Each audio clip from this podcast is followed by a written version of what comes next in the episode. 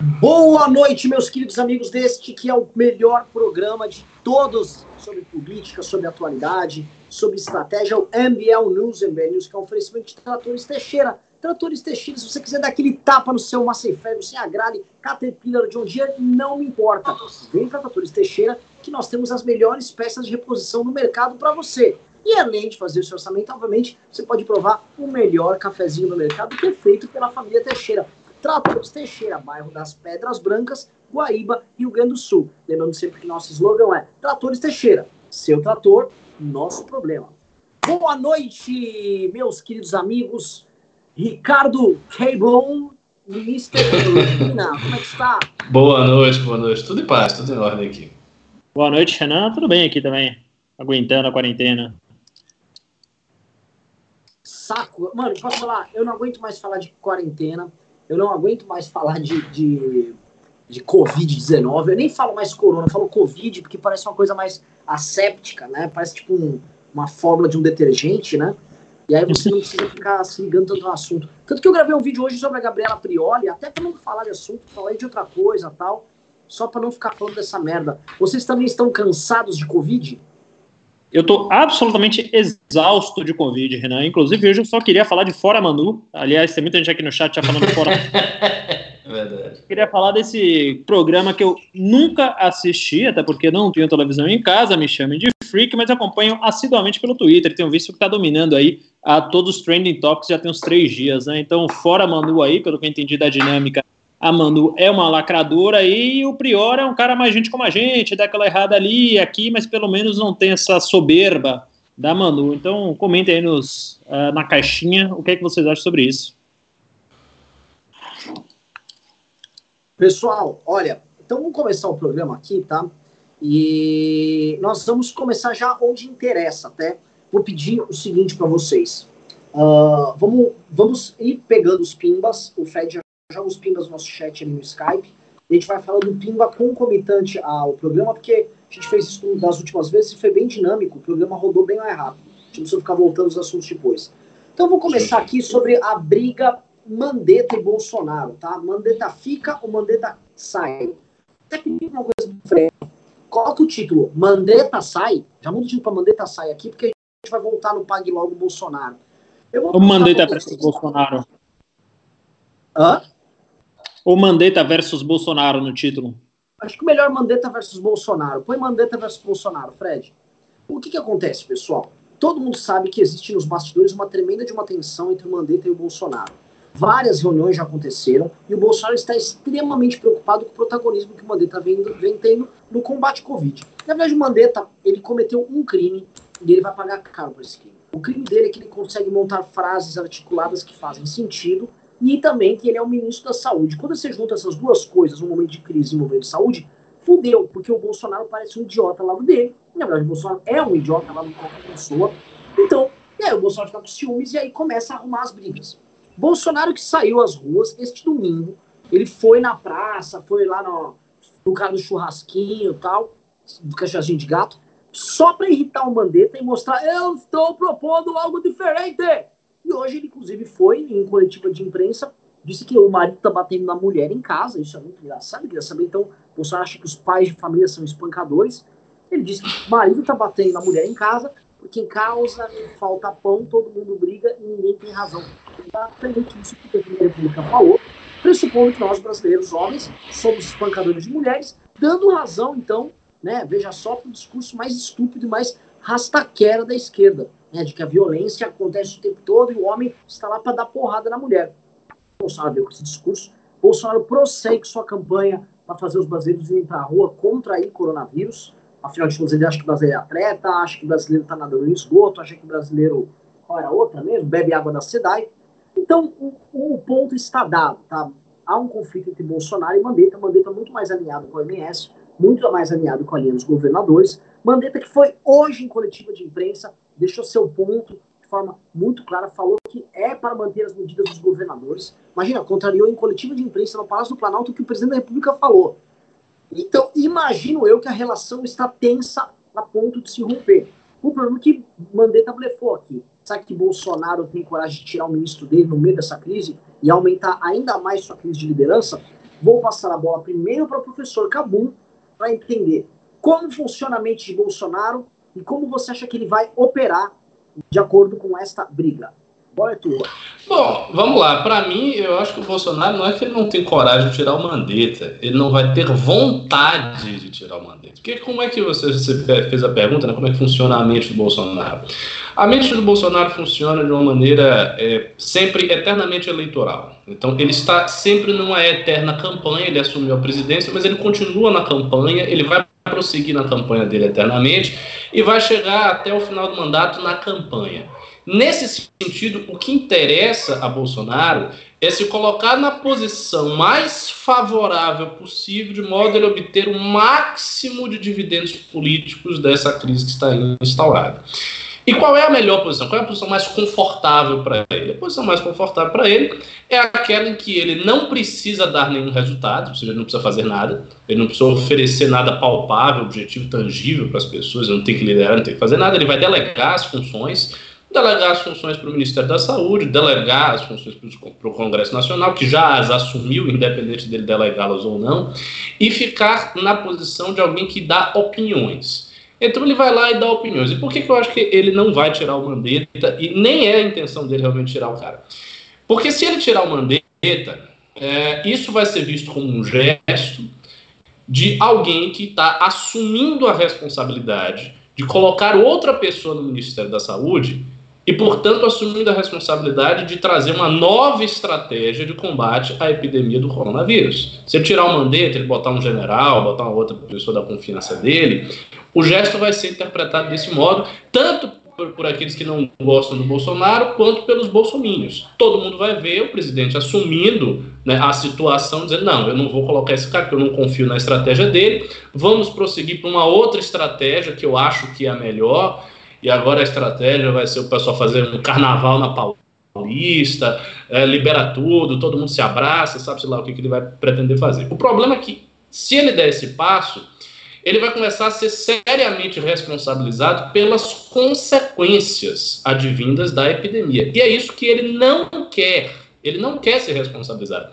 Então, para ele, é muito mais conveniente dizer coisas contraditórias, falar coisas que contradizem o ministro da Saúde e deixar o ministro da Saúde se virando. Ou seja, quem vai ter o trabalho de efetivamente lidar com a crise é o Mandetta, é o ministro da Saúde.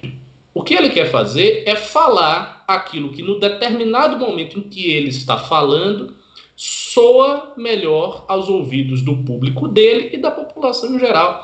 Ele sabe que, mesmo com as medidas que vão ser aprovadas, ele sabe que mesmo com essas medidas, as pessoas ainda vão ficar putas de estarem dentro de casa, elas vão querer trabalhar, elas vão querer sair, elas vão querer fazer as coisas da vida normal, elas não vão querer ficar dentro de casa. Né? Ficar dentro de casa, em quarentena, o tempo inteiro, para uma população que é saudável e que tem a, a, energia que a população brasileira tem e a necessidade de trabalhar, a necessidade de fazer as coisas, é terrível.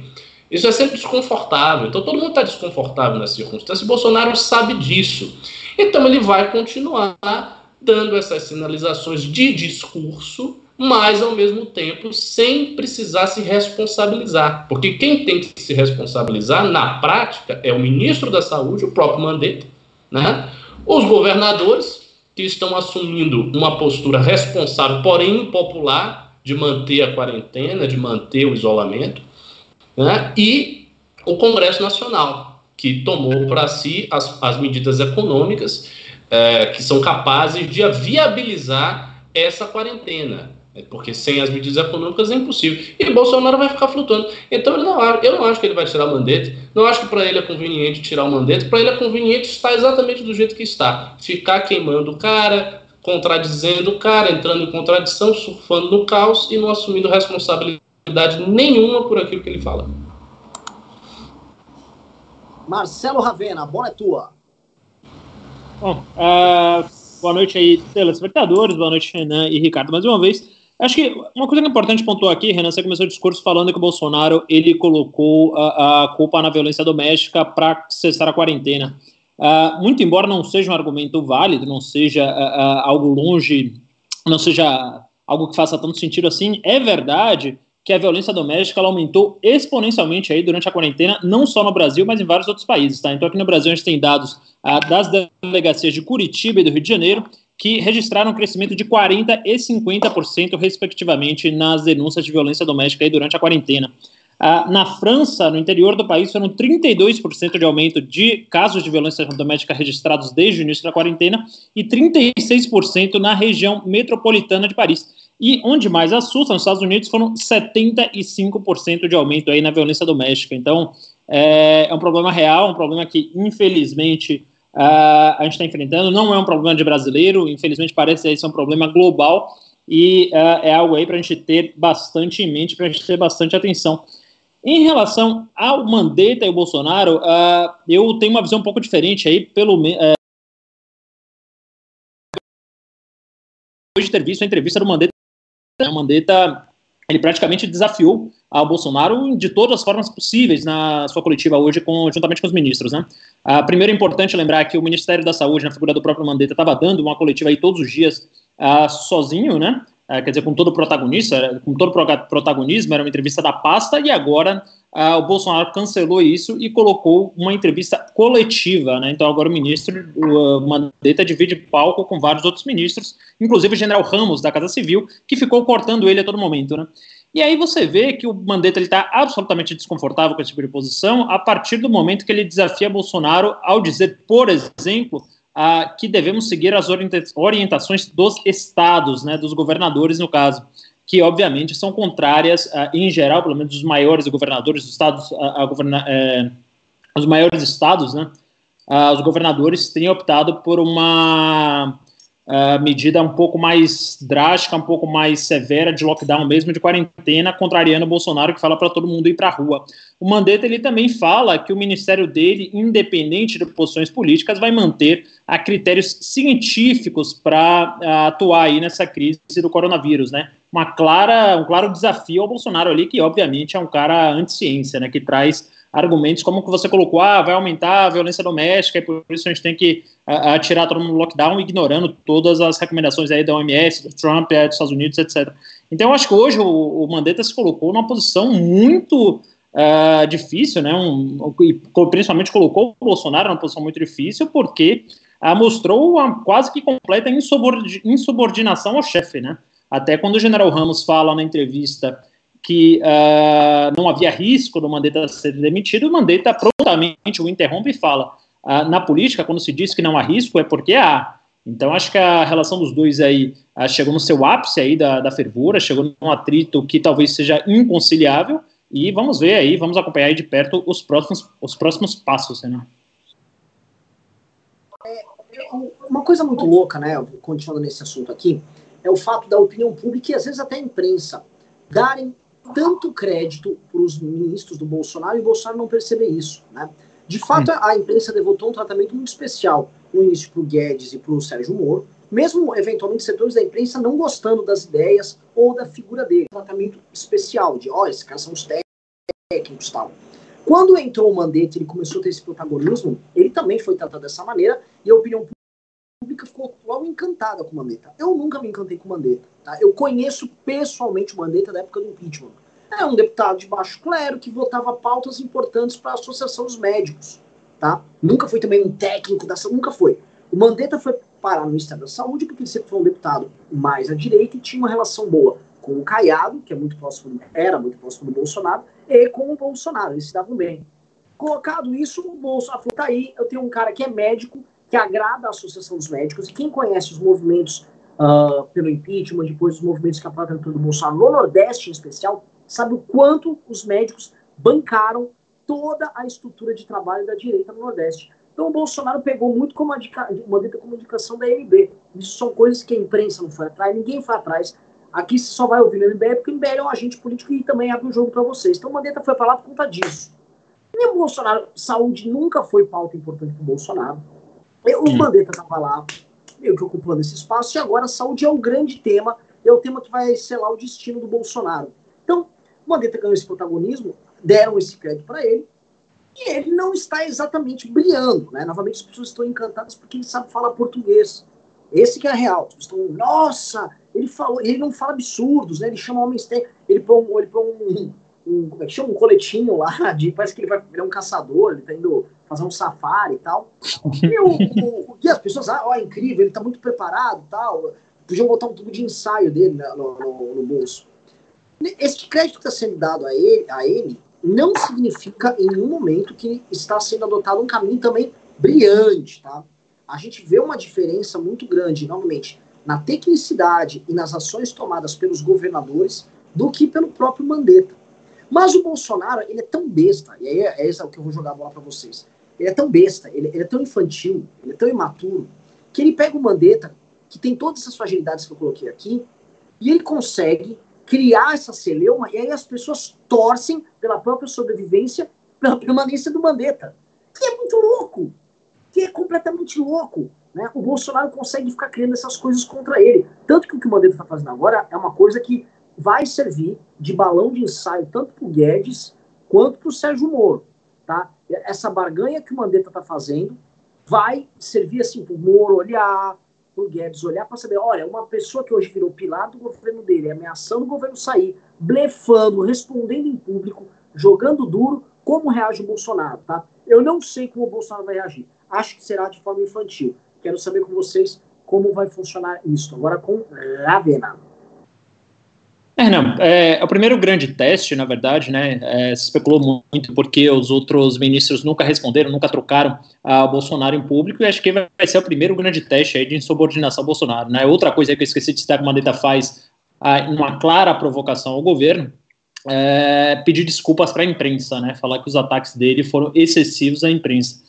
Então, é, o Mandetta, ele colocou todas as cartas, né? se fosse um jogo de pôquer, seria o que a gente chama de all-in, ele colocou tudo que ele tinha no jogo e foi colocar, e agora, o que será que o Bolsonaro vai fazer, né? Uh, conhecendo uh, o Bolsonaro, pelo menos uh, do que a gente vê, do que a gente tem estudado, do que a gente tem assistido aí no último ano, um ano e meio, eu acho bem provável que o Bolsonaro vá trocá-lo pelo almirante que comanda hoje a Anvisa, né? É bom lembrar que o almirante comanda hoje a Anvisa, ele foi posto nesse cargo quando uh, surgiu aquela discu é, discussão sobre o canabidiol.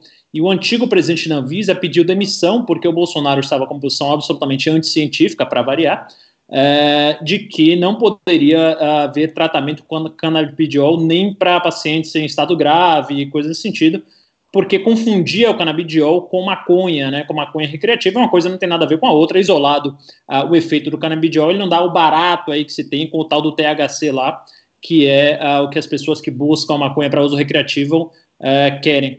Então, assim, é provavelmente, eu acho que vai ser o caminho do Bolsonaro, vai ser deslocar esse presidente da Anvisa, que é um militar de alta patente, não me lembro agora se é almirante, se marechal, se tenente, sargento, qualquer coisa desse sentido, mas eu acho que me parece o caminho natural ele deslocar esse cara da Anvisa, que é um cara mais anti-ciência, é um cara que ele uh, tem mais essa linha do Bolsonaro, para comandar o Ministério da Saúde. Agora, você levantou um ponto muito importante aqui.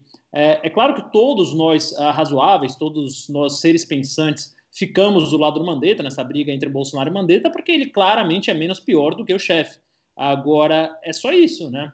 A, a divulgação de dados no Brasil, e como o pessoal que assiste o News, vocês uh, já devem ter percebido, eu sou aficionado por dados, ela é pior do que em países como o Irã, né, que é praticamente a ditadura. É, nós estamos menos transparentes do que praticamente todos os países do mundo. Os boletins aqui chegam de forma uh, descoordenada, assodada, não há sequer uma comunicação entre as secretarias estaduais e o governo federal. As métricas são mudadas todos os dias de como antimédia, de que tipo de a, a paciente é considerada suspeita com Covid ou não.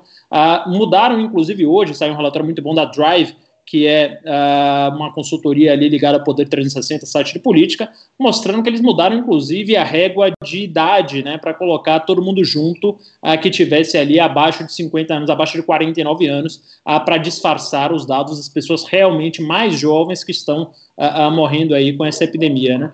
Então, se o governo faz de tudo para esconder dados, acho que a gente está é, num, nesse sentido, em termos de transparência, atrás inclusive de ditaduras. Acho que há ditaduras aí que estão ah, no papel muito melhor do que a gente nessa informação. Tanto é, a gente consegue notar muito isso ah, no momento em que a letalidade do Covid aqui ele já é três vezes da Alemanha, quatro vezes da França, ou seja, a gente não está medindo ninguém, está todo mundo só na hora do, do leito de morte a gente sabe se tem Covid ou não. Ah, todos os sites, é, é, é, todos os países desenvolvidos do mundo, eles têm sites em tempo real para mostrar quem foi o paciente, onde ele pegou provavelmente, ah, qual a faixa de idade, qual a comorbidade antes, para se fazer estudos científicos e também para evitar a, a, o contágio em massa dessa doença. E aqui no Brasil você não tem nada disso. O que você tem aqui no Brasil é, é, um time liderado por um pateta, completamente incompetente e inepto, e com um Pluto de ministro da Saúde. Vai, é um, é um negócio assim que é um cara que é, é melhor que o Bolsonaro, como você falou, fala português, mas ao que tudo indica, as qualidades dele uh, meio que acabam aí, né? Porque a primeira reunião de secretários uh, da saúde estaduais junto com o Ministério da Saúde foi feita hoje, né? Então já 14 dias de quarentena, mais de 35 dias desde, desde o primeiro caso de Covid no Brasil. Então, realmente, assim, a gestão de saúde do Brasil está um desastre. Uh, Bolsonaro mais desastroso que Mandetta, mas Mandetta longe de ser um quadro brilhante, Renan. Ricardo Almeida, bola é tua.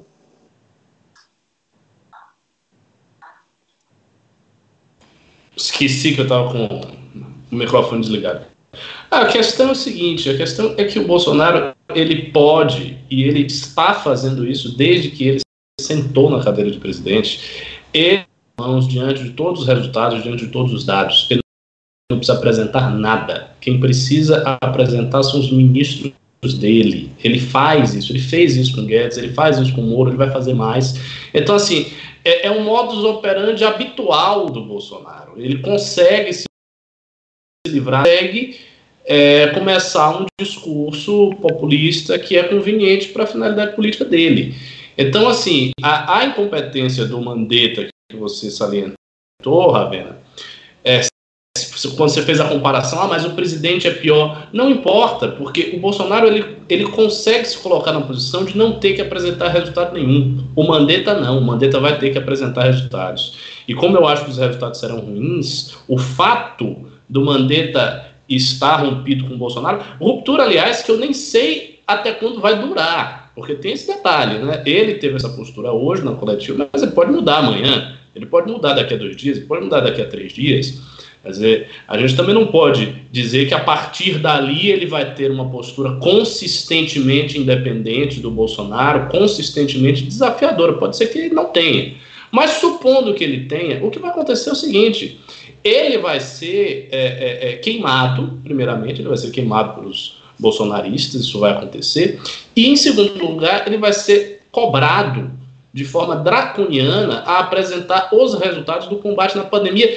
E essa cobrança ela vai acontecer de maneira dissociada do presidente. O presidente vai continuar fazendo os discursos populistas dele, vai continuar entrando com decreto que a justiça vai derrubar, vai continuar falando que tem que abrir tudo, até é que esse discurso não seja mais popular. Enquanto esse discurso for popular, Bolsonaro vai continuar falando essas coisas. E quem vai ser cobrado a resolver os problemas é o Mandetta.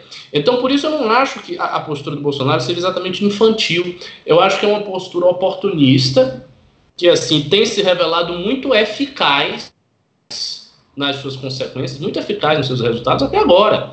Né? Havia, por exemplo, no início do governo, uma grande esperança que o Guedes fosse ter uma postura independente, coisa que nunca demonstrou. Havia uma grande esperança que o Moro fosse, por ser muito popular, ele fosse demonstrar uma pessoa independente, coisa que também ele não demonstrou. Aí agora o Mandetta teve esse ensaio de independência, em que ele falou essas coisas todas, é verdade, eu acompanhei, mas isso, primeiro, pode ser um ensaio, segundo, não necessariamente vai colocar Bolsonaro contra a parede. Bolsonaro pode continuar surfando no discurso populista dele de sempre e deixar a responsabilidade de cuidar da crise com o ministro.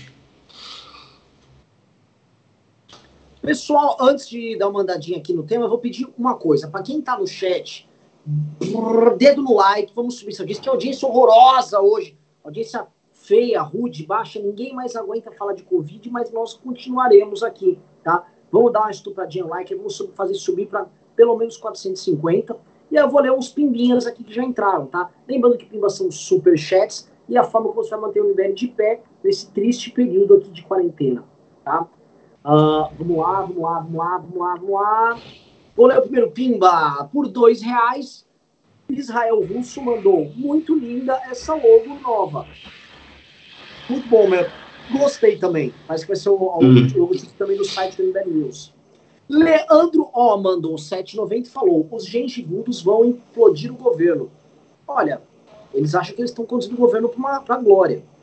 Vitor Monteiro mandou 5 dólares e falou: Saudações da galera do MBL. Victor, aqui dos Estados Unidos, no estado de Utah.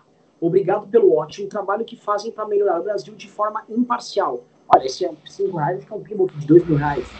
5 dólares, né? 2 mil reais. Pergunto aí para vocês, rapidinho, se quiserem comentar isso aqui. É, nós não somos imparciais, nós somos parciais. nós somos é, objetivos e mandamos a real. Não estamos tentando puxar saco de ninguém. Então a gente bate, temos lado, temos nossa visão de mundo, mas a gente traz os fatos aqui, tentamos construir um raciocínio.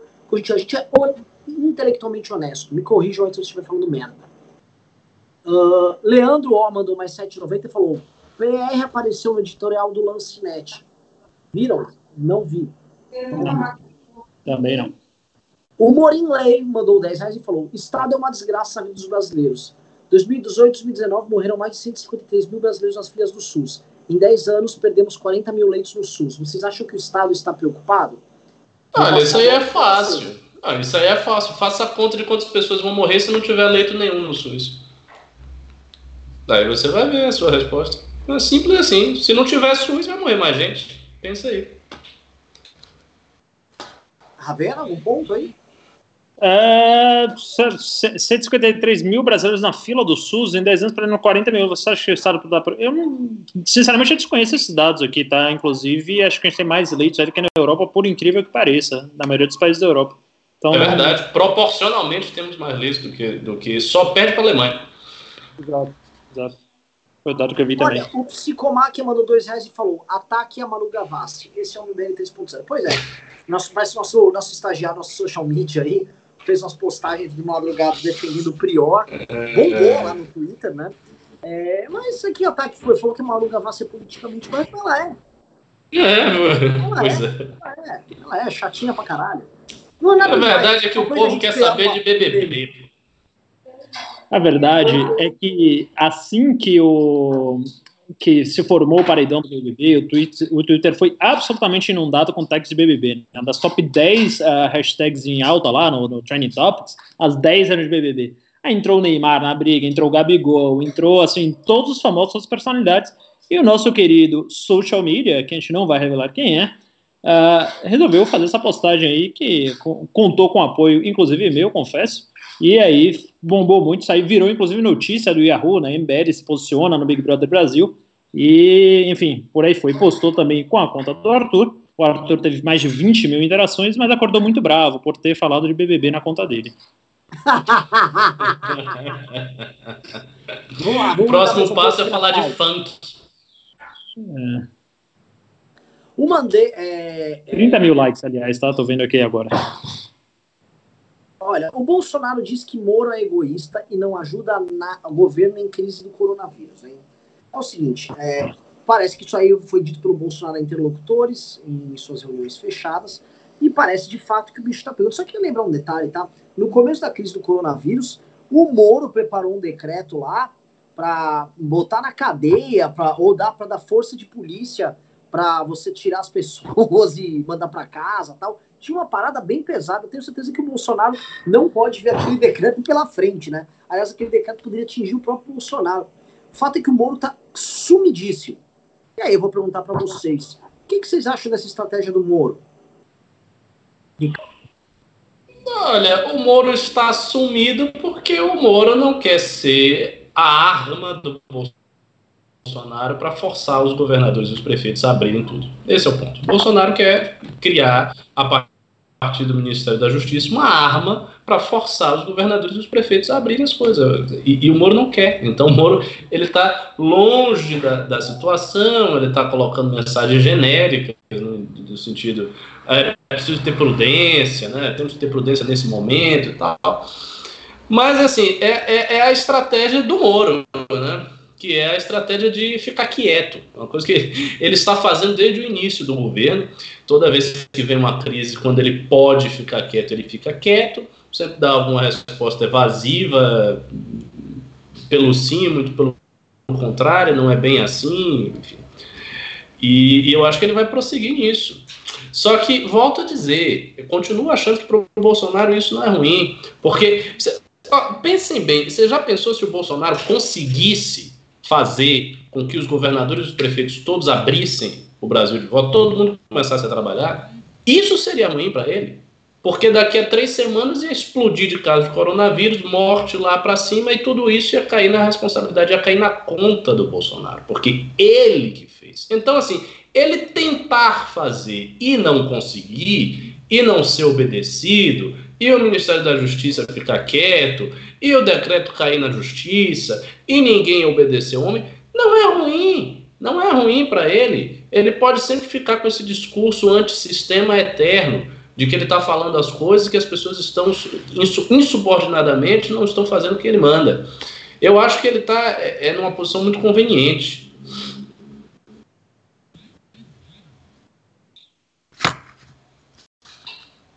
Ravena, quer comentar?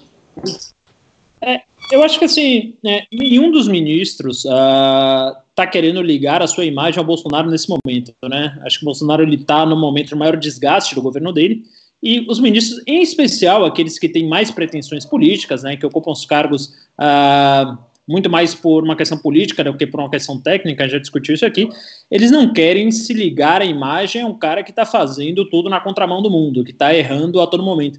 Então, acho que isso explica em parte, porque não só o Moro, mas como o Guedes também está praticamente calado, gravou um vídeo aí de casa, uh, acho que no domingo, né, o que também é sintomático, ele gravar um vídeo de casa para mostrar, olha, eu não estou compactuando uh, com essas loucuras do Bolsonaro, vai para feira, que vai, uh, enfim, para manifestação, que vai para todo tipo de coisa. É, então, assim, acho que o Bolsonaro está na Berlinda, foi posto na Berlinda por todos os seus grandes ministros, né? Todos os grandes quadros estão contra a posição do Bolsonaro. E, é, enfim, a explicação, pelo menos que me vem na cabeça, a explicação que me parece mais lógica é que ninguém quer se aliar ao bolsonarismo nesse momento. Ninguém quer ter sua imagem atrelada ao Bolsonaro, à exceção, obviamente, dos mais pelegos dos pelegos. A gente está falando de deputados estaduais, de pessoas que realmente se elegeram a, a, por conta do Bolsonaro e por aí vai, mas as pessoas que têm uma reputação, que têm um pouco de amor próprio, elas estão tentando distanciar sua imagem nessa crise, Renan. Eu recebi uma pesquisa Atlas em mãos aqui e vou jogar essa bola para vocês, tá? Nessa pesquisa Atlas, houve uma no começo da semana passada, onde 44% dos brasileiros eram favoráveis ao impeachment, 45% ao contrário. Essa pesquisa sub, saiu essa semana, ela passou de 47 a 42 para favoráveis ao impeachment, tá? Só que a pesquisa foi uhum. coletada exatamente às vésperas desse último pronunciamento do Bolsonaro, que deu uma invertida no uhum. jogo. Nesse mesmo uhum. tempo, o, o, tanto o Arthur Duval quanto o Henrique Perrone, duas personalidades é, ligadas ao campo da direita, com um público bem mais à direita, fizeram enquetes também, isso dentro do campo da direita, e do Arthur deu 34% favorável ao Bolsonaro, e no Perrone se deu 24%. Né? O que mostra que também, se no público do Arthur, que é um público bem mais mínimo do que o público do MBL, é, tá assim, isso significa que a situação não está exatamente brilhante na República, mesmo nesse momento onde tem um grande apoio. É, vai ter alguém aí? É, queria saber com vocês. Como vocês Como veem, por... Meu, tá dando um eco aí bizarro. Tá, tá bem ruim, tá falhando bem a sua. Alguém tá me ouvindo agora? Parecendo um robô. É eu pergunto para vocês como vocês veem politicamente essa aposta do Bolsonaro, tendo em vista esse momento onde vários dados trazem para a gente aí uma situação onde ele tem uma sobrevida por comprar o discurso do medo das pessoas, mas paralelamente ele vem sendo cada vez mais reprovado enquanto líder por uma massa. A bola começa com Ravena.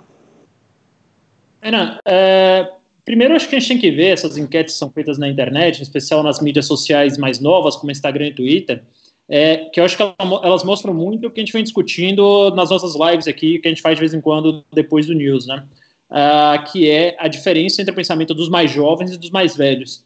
Uh, como essas redes são lotadas de jovens, né, são é, é, praticamente dominadas pelos jovens, ao contrário do WhatsApp e do Facebook hoje em dia, que tem um público mais velho, eu acho que essas uh, opiniões tendem a ser mais desfavoráveis ao Bolsonaro. Né? Os jovens eles estão mais munidos de informação, estão acompanhando mais rápido tudo o que está acontecendo, estão acompanhando de maneira mais fidedigna o que está acontecendo. E se você tem todas as informações na mão, todos esses dados na mão, é praticamente impossível você ser uma pessoa razoável, você ficar do lado do bolsonarismo uh, diante de toda essa crise. Né? Então acho que isso é muito refletido nas enquetes uh, uh, que são feitas pelo Instagram e pelo Twitter e tal, e provavelmente não são refletidas aí na pesquisa uh, da Atlas que caiu o apoio ao impeachment, porque talvez ali eles consigam pegar outras faixas etárias que não são alcançadas nessas mídias sociais. Agora, politicamente, Bolsonaro, eu acho que a principal aposta dele, como a gente já vem falando há algum tempo aqui, é recrudescer a base dele. Então, é pegar esses apoiadores mais fanáticos e prepará-los para essa batalha final, que pode ser um eventual uh, processo de impeachment, aí, um eventual uh, processo de afastamento do presidente.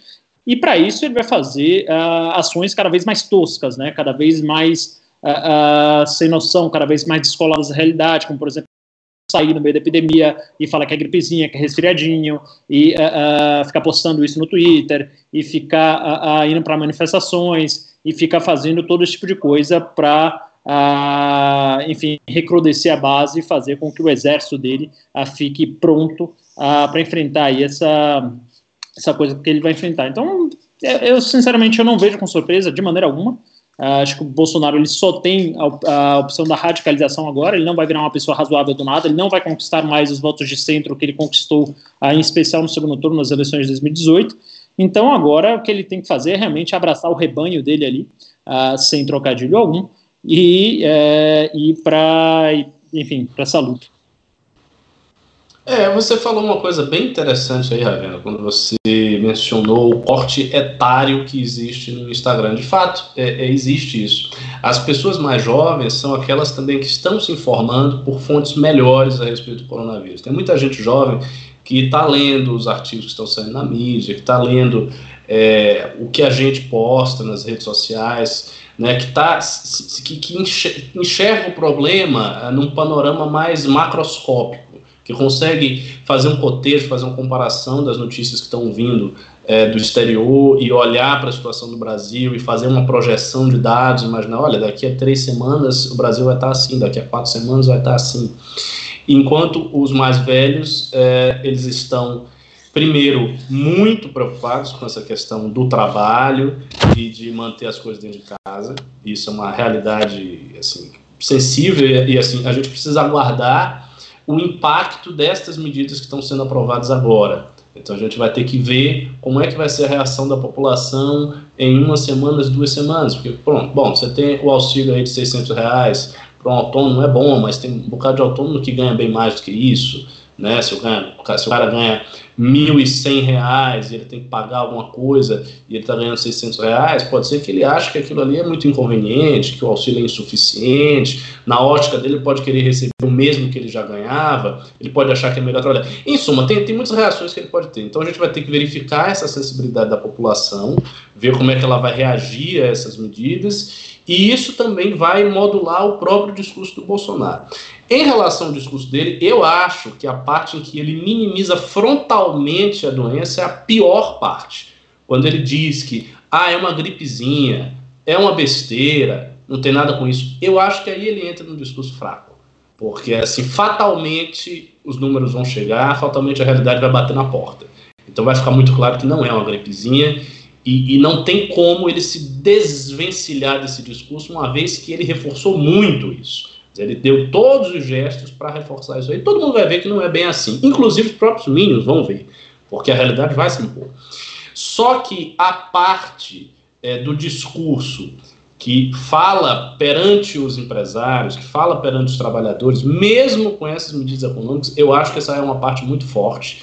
Eu acho que ele consegue capitalizar bem isso aí e eu tenho sérias dúvidas se eh, nas próximas semanas a rejeição do Bolsonaro vai crescer tão expressivamente assim. Eu tendo a crer que não vai. Eu tendo a crer que vai crescer um pouco, mas também não vai ser nada demais. Eu acho sim, volto a dizer, que ele se colocou numa posição muito confortável, ele consegue se eximir de todas as responsabilidades, ele está fazendo isso, né? E é muito difícil ver qual mecanismo nós tenhamos para colocar a responsabilidade na mão deles de volta. Eu acho que o, o ponto é esse: como fazer com que um líder que não quer liderar, como fazer com que o presidente que não quer governar assuma a responsabilidade dos seus atos? Porque, teoricamente, ele poderia assumir a responsabilidade por omissão. Então, ele não faz nada, ele é visto como um líder ineficaz. E eu acho que muita gente que está desaprovando o Bolsonaro tende a vê-lo assim. Quer dizer, é um cara ineficaz que só fica falando merda e que na prática ele não faz nada. Ele pode até assumir essa responsabilidade por omissão, só que como ele construiu um presidencialismo por antissistema, ou seja, ao invés daquele presidencialismo de coalizão, ele, ele, ele construiu um, ele é o presidente antissistema. Ele é o presidente que não governa e que pelo fato de não governar ele, ele é virtuoso, ele é virtu, visto como virtuoso por muita gente, porque ele está sendo sabotado sempre o tempo inteiro. Como ele conseguiu fazer isso, eu acho que ele vai surfar relativamente bem nessas próximas semanas. Essa é a minha previsão.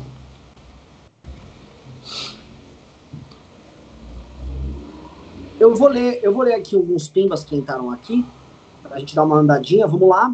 O Fricesso Moro mandou 5 reais e disse: um debate entre a Gabriela Pioli e o Pavinato seria coisa excepcional. São dois juristas, dois doutores em direito pela USP, seria realmente uma briga é, mais justa, porque o que estão fazendo com o Tomé ali não dá nem para falar nada. O que eu vou falar? Não, dá, não tem nem Maria da Penha pro Tomé.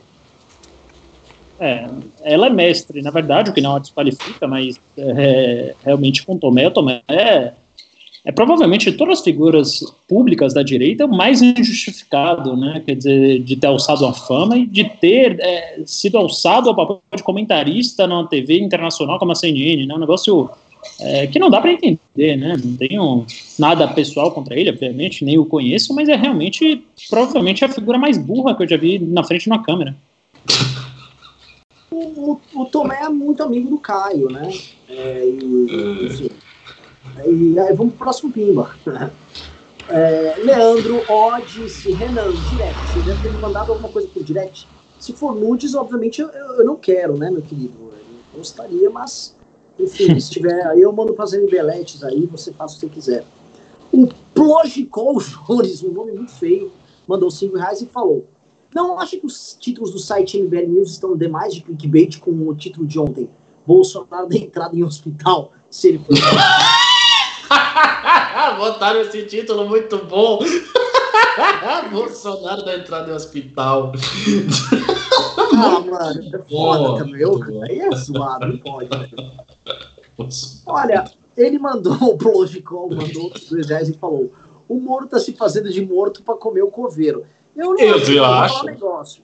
Eu, ele pode até estar fazendo isso, Ricardo, mas eu acho que o Moro, se essa for a estratégia, o Moro vai se dar muito mal.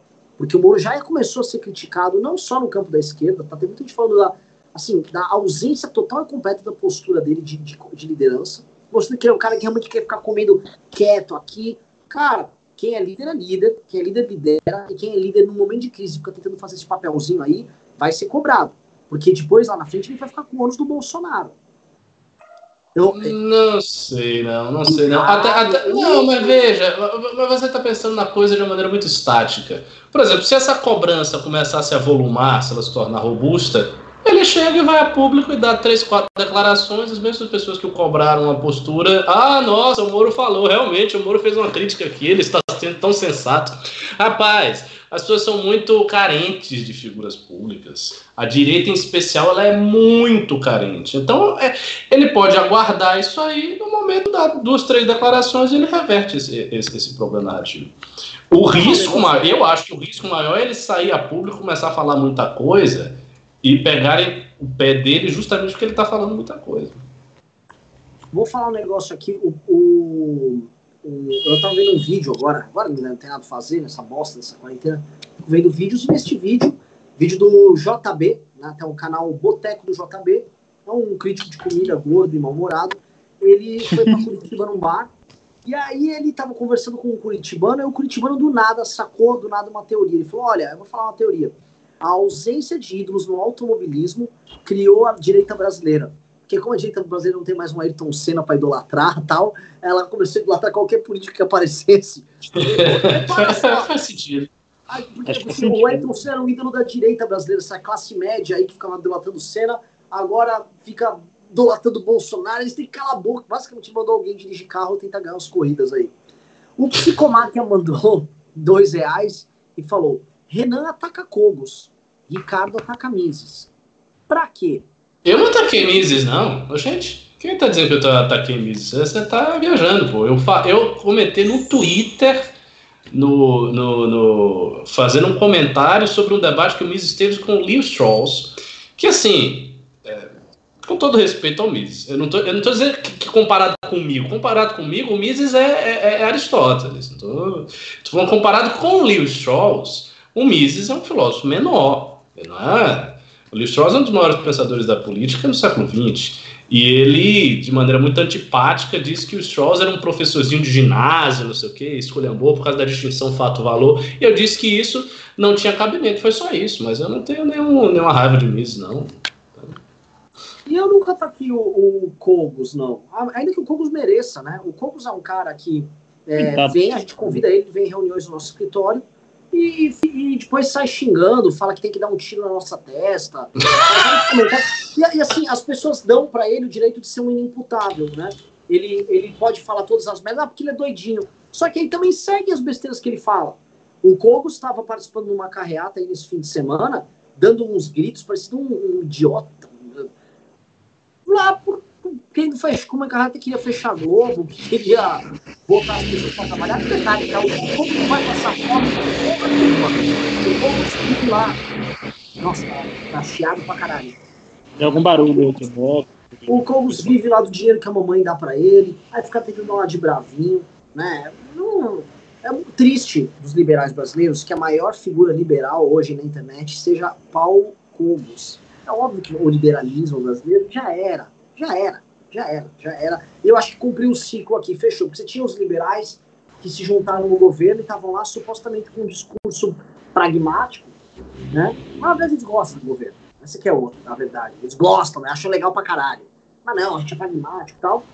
Aquilo lá tá, tá morrendo, porque eles não têm mais o que falar. O governo não vai passar porra de reforma nenhuma, as reformas já não iam passar. Agora o do Cogos não. O Cogos é o liberal, barra libertário, está se juntando com o governo na expressão autoritária dele, com aquelas tropas de maluco nas ruas. Tá? Então ali assim, fechou o ciclo aqui, ó, e aí é preparar o caixãozinho, colocar todo mundo dentro e vai, vai, movimento liberal brasileiro. Acho que enquanto não tem mais pimba, vou entrar para uma próxima pauta aqui. Eu queria falar, até foi o primeiro tema, né? Para não adiar auxílio de 600 reais, Senado fará projeto com mais beneficiados. Ou seja, parece que eles vão querer não alterar esse projeto aqui, né, fazer aqui andar, já ser funcionado, e aí fazer um outro projeto que contemple mais pessoas. E aí eu queria. Olha o corona!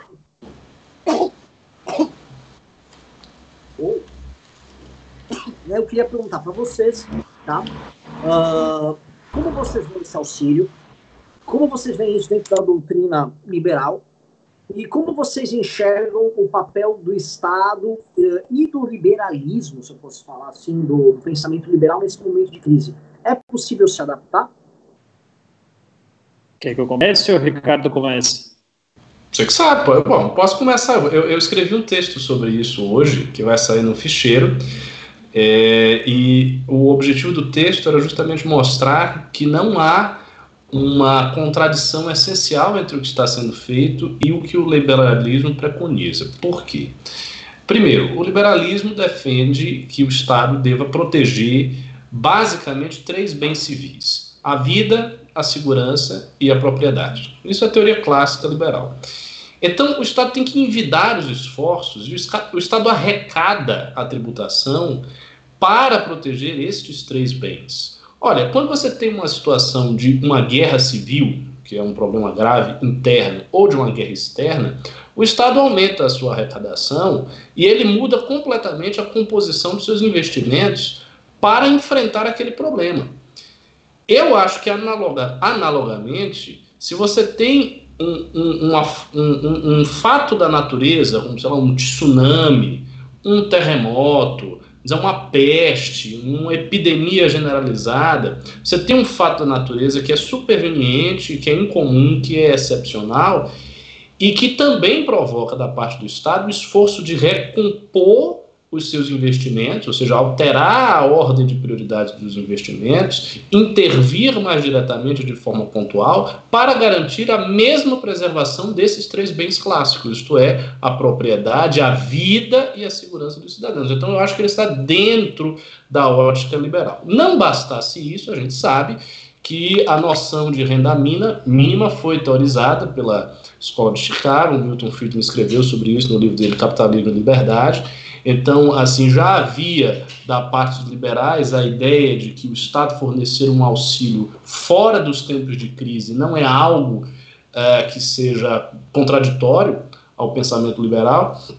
Então, eu realmente não vejo é, por que, que essas medidas estejam sendo vistas com tanta desconfiança. O, o, que existe assim é um certo automatismo. É a ideia: olha, se o Estado está intervindo, se o Estado está gastando mais, se o Estado está aumentando as suas despesas, logo isso é antiliberal, logo isso não é liberal. E não é bem assim que funciona.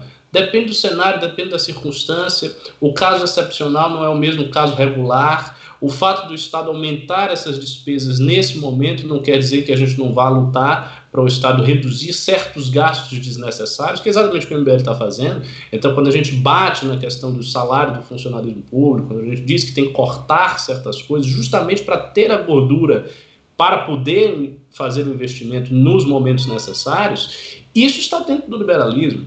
E não tem por que, então, achar que eh, a, a epidemia está decretando o fim do liberalismo, que o liberalismo morreu, que, é, como a, a, o Alexander Dugin está falando, né, ele diz que agora o paradigma não será mais a globalização, que as economias vão ser autossuficientes, elas vão caminhar para um estado de autarquia. Eu acho que tudo isso é viagem, nada disso vai acontecer. A crise aconteceu, vai passar, os países vão voltar, vão ter que se recuperar economicamente, vão seguir é, receitas de aumentar gasto, cortar, fazer arroz, fazer recomposição dos investimentos, e não vejo nada de tão grave assim acontecendo com o liberalismo, não.